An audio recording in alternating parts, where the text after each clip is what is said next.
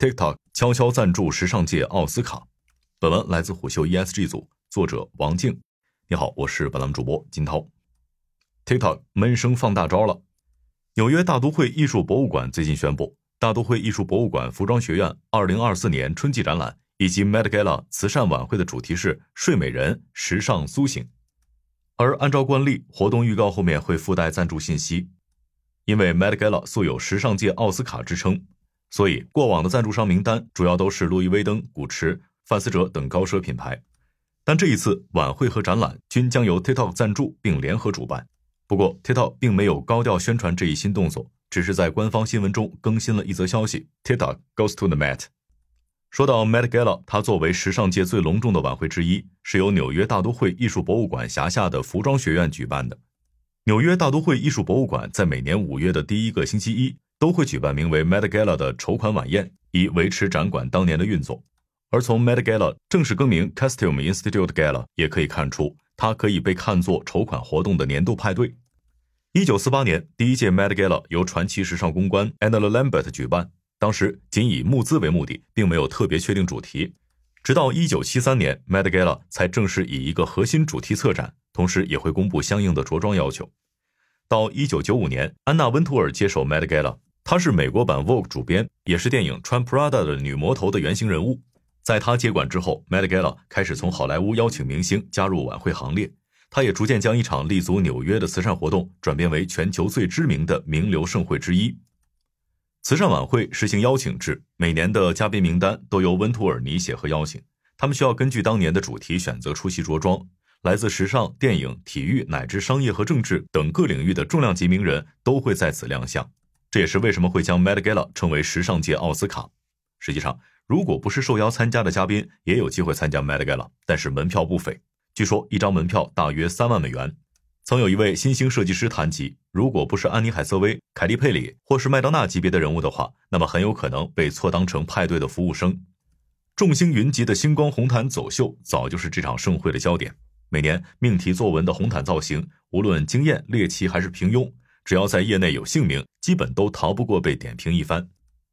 不过，除红毯之外，Met Gala 晚宴的其他活动内容，外界一直无从知晓。自从温图尔出任主席以来，严禁所有来宾在活动现场使用社交软件。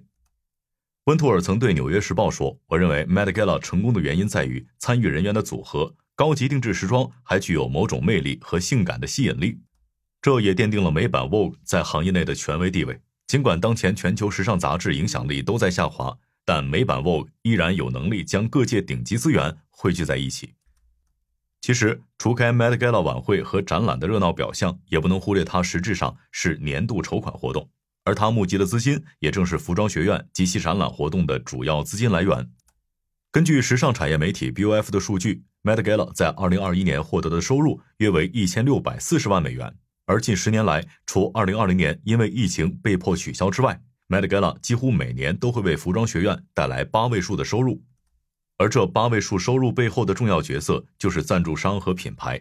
每年都会有一位主赞助商与美版 Vogue 一起承办 Met Gala，并分摊晚会的各项费用开支。而明年这个角色就是 TikTok。虽然博物馆没有透露过具体的赞助价格，但早在2015年。《纽约时报》根据匿名信源就推测赞助费用高达一百万美元，而综合往年花销及其他消息来看，主赞助商要承担二百万至三百五十万美元的费用，来为自己打一次效果可观的广告。然而，赞助 Met Gala 并不是投入资金便能实现的，它背后有各种不透明交易和裙带关系。品牌想要获得高效密集的曝光，很可能还要大费周章。据娱乐媒体 Page Six 报道，雅虎当年为了拿下2015年晚宴上的两桌席位，总共花费了300万美元。而苹果作为2016年和2017年的赞助商，曾在美版 Vogue 2015年3月刊购买了12个版面，总价值超过220万美元。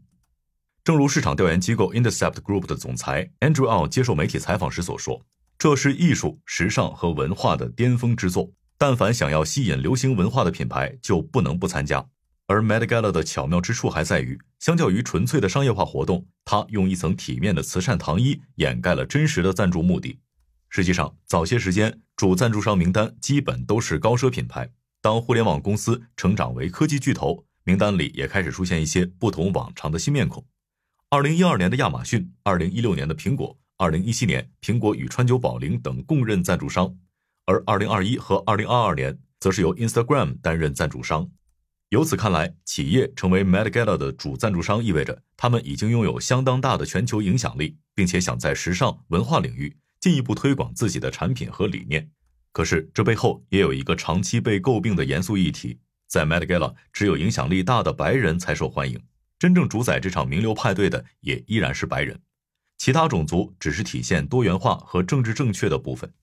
据媒体报道，温图尔曾在一封电子邮件中承认了在这方面的一些错误。他表示：“我想直截了当地说，我知道 Vogue 还没有找到足够的方法来提升黑人编辑、作家、摄影师、设计师和其他创作者，并为他们提供空间。”说回 TikTok，众所周知，今年三月份，TikTok CEO 周受资接受了美国国会的质询。国会就 TikTok 与其母公司字节跳动之间的利益关联，以及用户数据安全、假消息等内容监管问题，对 TikTok 进行了超过四个半小时的问讯。那么八个月后，TikTok 能够在面临种种审查风险，加上种种 Met Gala 的门槛和不透明的规则下，依然拿到了 Met Gala 主赞助商，这就更值得玩味了。它实际上折射出新旧话语权的角力和制衡。一个值得关注的事情是。展览和活动会因为这笔交易而在 TikTok 上获得比往年更多的曝光吗？其实，自2019年开通官方账号以来，大都会艺术博物馆目前已有22.5万关注者，在一众博物馆中关注度名列前排。这次 TikTok 赞助 Met Gala 晚会及展览，大都会艺术博物馆知名时尚策展人、服装学院院长 Andrew Bolton 在新闻发布会上谈及了双方的合作。他表示，与 TikTok 接触的原因之一是其平台的可访问性。我们确实希望与最大、最广泛的平台合作，以便活动能够在全球范围内传播。所以说，这笔赞助行为不只是 TikTok 渴望提升影响力，艺术时尚行业也日益依赖 TikTok 扩展自身的关注度。这也意味着 TikTok 正在悄悄改变着行业的游戏规则。其实，TikTok 网红早就坐在奢侈品前排看秀了，从路易威登、普拉达到圣罗兰，高冷的奢侈品牌在 TikTok 直播时装周走秀。部分时装品牌还联合 TikTok 推出了独家胶囊系列。营销机构 General Digital 创始人表示，TikTok 不能永远只是十五岁年轻人的舞蹈，它需要打造可信度。时装周可以在这方面提供帮助，而时装周本身已经奄奄一息，它需要更酷的创作者帮助。事实上，除了占领时装周，模特经纪公司会在 TikTok 上挖掘新人，时装设计师已经越来越频繁的在 TikTok 上分享自己的创作过程。TikTok 也发现了这些趋势，悄悄地在主页上添加了新的话题频道，其中就包括时尚频道，用户无需再单独搜索。此外，有研究也表明，今年奢侈品牌在 TikTok 上的讨论度在快速提升。相关数据显示，二零二三年上半年，奢侈品牌在 TikTok 上的媒体影响值增长了百分之十一，与之相对的是，快时尚增长了百分之七。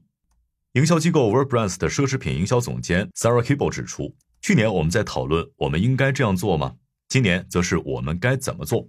换一个说法就是，奢侈品牌从应该入驻抖音吗，转变成我们应该如何运营好抖音。所以这次赞助 Met Gala，乍一看是平地惊雷，但实际上则是蛰伏许久，等到了机会。其实把视野放宽，就能发现，拥有全球化企图的企业很多，但真正能实现却很少。即使是一些所谓五百强的百年老店。在部分本地化市场，仍有经年累月没有解决的痛点，而 TikTok 相比之下还很年轻。界面新闻 TikTok 内幕张一鸣的《巨浪征途》一文谈到，字节跳动制定2017年战略时，最高优先级战略只有两个：互动娱乐和国际化。六年时间里，TikTok 美国的高管几经周转，多数管理层变为当地人，人员构成自上而下的发生变化。很明显，TikTok 开始提高团队本地成员的比例，淡化自己的出身。此外，TikTok 也加大了游说资金的投入。自2019年以来，它游说花费据说共计超过1300万美元，仅2022年就上升至约540万美元，这已经与 Google、Meta 不相上下。至于具体的本地化运营和市场活动，一份调查说明了它的效果如何。皮尤研究中心表示，越来越多的美国成年人表示，他们选择在 TikTok 上定期获取新闻。虽然 Facebook 平台仍是最受欢迎的新闻社交媒体平台，而 TikTok 排名第四，但在短短四年内，定期从 TikTok 获取新闻的美国成年人比例就增加了近四倍。从娱乐社交到获取新闻，TikTok 的本土化变革日益渗入到了美国的主流语境中。